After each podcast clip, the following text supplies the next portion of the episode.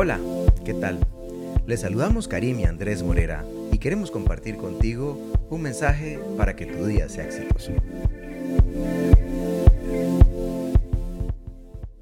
Y es por eso y de esta manera que Salmos 68, 5 y 6 dice así. Padre de los huérfanos y defensor de las viudas, es Dios en su morada santa. Dios da un hogar a los desamparados y libertad a los cautivos. Los rebeldes habitarán en el desierto. ¿Alguna vez has vivido lejos de tu familia? Si es así, entonces sabes bien cómo se siente estar alejado de aquellos que amamos. Sea por motivo de una mudanza pasajera debido al trabajo o a estudios o por alguna condición definitiva o pérdida por separación o muerte, es muy difícil estar lejos de la casa. Sentimos que estamos solos y desamparados frente a la vida. Si esa es tu condición hoy, no estés triste. Dios conoce tu dolor y Él cuida de ti. El Señor hace que el solitario viva en familia, aun si has perdido a tus padres, a tu cónyuge, a tus hermanos, a tus hijos. Si crees en el Señor y en su palabra jamás estarás solo. El Padre Celestial nunca te abandonará.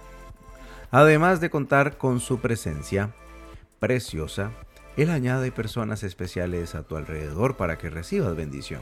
Y, además de eso, también está la familia de Dios para ti. La iglesia de Jesucristo, compuesta por todos aquellos que hacen la voluntad de Dios, podemos verlo en Marco 3, 34 y 35, podrá ser tu nueva familia. Y para ello, Karim nos va a contar unos consejos de vivir en familia hoy. Karim, cuéntanos esos consejos que nos vas a dar en este día. Ora a Dios y preséntale tu estado de sociedad causado por la distancia. Tu estado de soledad. Eh, soledad, soledad. Vamos de vuelta. Ora. Ora a Dios y preséntale tu estado de soledad causado por la distancia o o pérdida de personas de tu familia. Busca consuelo y tranquilidad en la palabra de Dios. No es bueno estar solo. Busca la compañía de personas que comparten la misma fe y que, nos, y que se interesan por ti. Esta, vía, esta es una vía doble. Tú también puedes acompañar a aquellos que se sienten solos. También, mira a tu alrededor. Si estás solo, hay personas eh, al lado tuyo. Dios añade personas que pueden llegar a ser verdaderos amigos. Congrégate en una iglesia cristiana no se trata de afiliarte o a determinado grupo o asociación. Ser iglesia es asumir un compromiso de relacionarte con los hermanos y hermanas en Cristo. Padre Celestial, gracias porque por tu obra, eh, Señor Jesucristo, puedo tener una nueva familia contigo. Ayúdame a no sentirme solo, pues tú estás siempre conmigo.